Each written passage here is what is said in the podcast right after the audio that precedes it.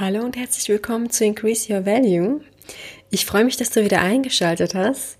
Heute geht es um das Thema Totschlagargumente, die in einer Gehaltsverhandlung von Vorgesetzten und Personalern häufig genutzt werden, da die erstmal nicht davon begeistert sind, wenn du mit einer Gehaltsforderung ums Eck kommst. Denn grundsätzlich besteht immer ein Interessenskonflikt. Die Arbeitgeber wollen Mitarbeiter so günstig wie möglich einkaufen und Mitarbeiter wollen wiederum für ihre Leistung so viel wie möglich verdienen.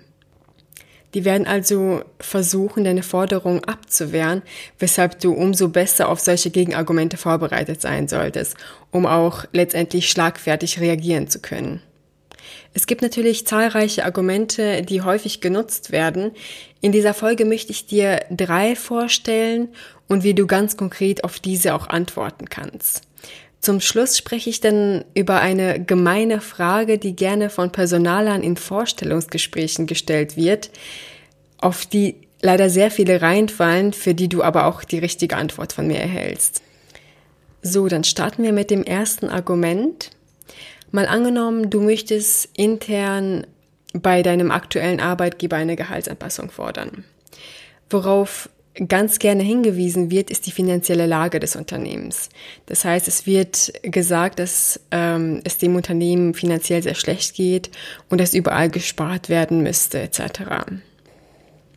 Wie es tatsächlich finanziell um deinen Arbeitgeber steht, solltest du natürlich vor dem Gespräch in Erfahrung bringen. Dafür gibt es auch bestimmte Parameter, an denen du das festmachen kannst. Ein paar davon sind zum Beispiel, dass du schauen kannst, ob zunehmend neue Mitarbeiter eingestellt werden oder ob es aktuell einen Einstellungsstopp gibt, wie es mit Weiterbildungen aussieht, ob diese finanziert werden oder ob es im Moment auch da irgendeine Sperre gibt. Dann ist natürlich auch ausschlaggebend, ob neue Projekte ins Haus gekommen sind, ob neue Kunden gewonnen werden konnten oder ob das Unternehmen große Kunden sogar verloren hat. Das ist natürlich auch ein wichtiger Aspekt, der sich auf die finanzielle Lage auswirkt, wie auch Investitionen, die getätigt wurden oder ob Investitionen in der Zukunft in Planung sind. Ja, das sind jetzt ein paar Anhaltspunkte gewesen, an denen du dich orientieren kannst.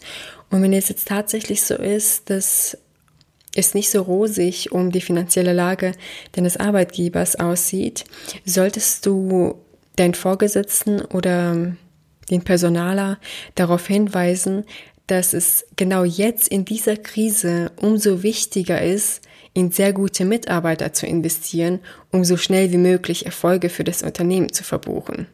Und den Satz kannst du am besten mit einer kurzen Frage beenden, und zwar mit finden Sie nicht auch? Oder findest du nicht auch?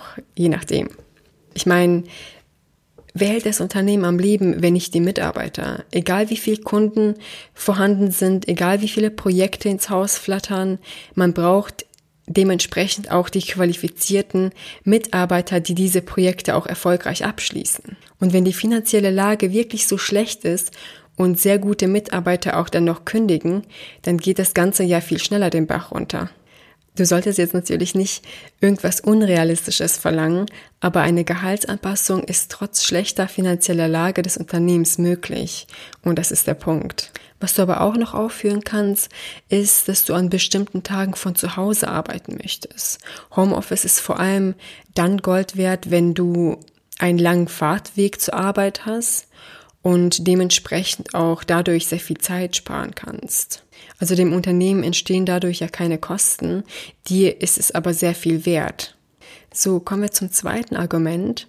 Und zwar ist es folgendes. Es wird häufig auch gesagt, dass das Unternehmen versucht, alle Mitarbeiter in vergleichbaren Positionen fair und möglichst gleich zu bezahlen und dass die Forderung nicht wirklich ins Gehaltsgefüge passt.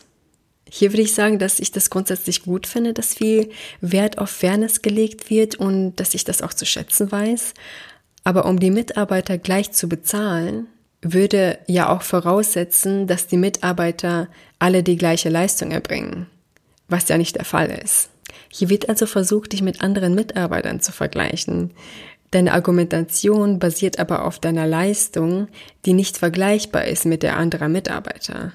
Also hier auch sehr stark darauf aufpassen, dass du nicht in die Vergleichsargumentation fällst. So, kommen wir zum letzten Argument bzw. Spruch, der auch ziemlich pro provokant ist. Und zwar, Geld ist doch nicht alles im Leben. Ja, ziemlich provokant, oder? Also wenn du dich auf so einen Spruch nicht vorbereitet hast, kann er dich ganz schnell aus der Bahn bringen, weil viele auch nicht gierig wirken wollen in Gehaltsverhandlungen. Und das Thema Geld halt immer noch sehr sensibel behandelt wird, sag ich mal. Aber Geld ist letztendlich eine Form der Wertschätzung deiner Leistung und ist dir deshalb so wichtig. Und es sollte natürlich auch im Sinne der Arbeitgeber sein, dass die Mitarbeiter sich auch wertgeschätzt fühlen. Und so ist es ja letztendlich auch. Egal wie interessant die Position zu sein scheint oder wie sehr du bei einem bestimmten Arbeitgeber arbeiten möchtest, schau natürlich auch, dass du dich nicht deshalb unter Wert verkaufst. Schließlich tauschst du deine Zeit, die natürlich sehr kostbar ist, gegen Geld. Und da solltest du natürlich einfach drauf schauen, was du für deine Zeit und deine Leistung erhältst. Ja, jetzt ist noch die ganz gemeine Frage übrig geblieben, die in Vorstellungsgesprächen häufig gestellt wird. Und zwar ist das die Frage nach deinem derzeitigen Gehalt. Also wie viel verdienen Sie denn aktuell? Grundsätzlich ist dein aktuelles Gehalt für die neue Position ja irrelevant, weil der Verantwortungsbereich in der Regel nicht derselbe ist. Vielleicht bewirbst du dich auf eine Führungsposition oder bist in einer aktuellen Position total unterbezahlt oder kommst von einem kleinen Unternehmen zum Konzern. Es ist eine andere Branche oder was auch immer. Das zukünftige Gehalt ist jedenfalls unabhängig von deinem aktuellen Gehalt. Ob du jetzt durch den Arbeitgeberwechsel einen Gehaltssprung von 5 oder 50 Prozent erzielst, darf den neuen Arbeitgeber nicht interessieren. Und die Frage ist deshalb so gemein, weil deine Antwort über den Ausgang der Verhandlung entscheiden wird. Es ist nämlich grundsätzlich so, dass die erste Zahl, die in einer Gehaltsverhandlung genannt wird, das Verhandlungsergebnis sehr stark beeinflusst. Das ist der sogenannte Anker, den man in Gehaltsverhandlungen setzt, der letztendlich auch die Verhandlung dominiert. Ist also dein Gehalt viel niedriger als die Summe, die der Personaler für die Position vorgesehen hat, kann und wird er sehr wahrscheinlich sein Angebot auch runterschrauben. Er möchte dich ja schließlich so günstig wie möglich einkaufen. Mal angenommen, du verdienst jetzt 75.000 Euro und nennst das Gehalt auch.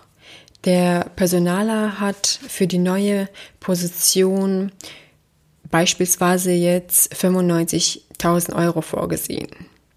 Was jetzt passiert, ist Folgendes. Der Personaler wird dein aktuelles Gehalt als Maßstab hernehmen und sich daran orientieren und nicht an das maximale Gehalt, welches eigentlich für diese Position vorgesehen ist. Das heißt, du nimmst dir schon selber die Möglichkeit, das Potenzial hier auszuschöpfen welches du eigentlich hättest, aber du es einfach nicht nutzt.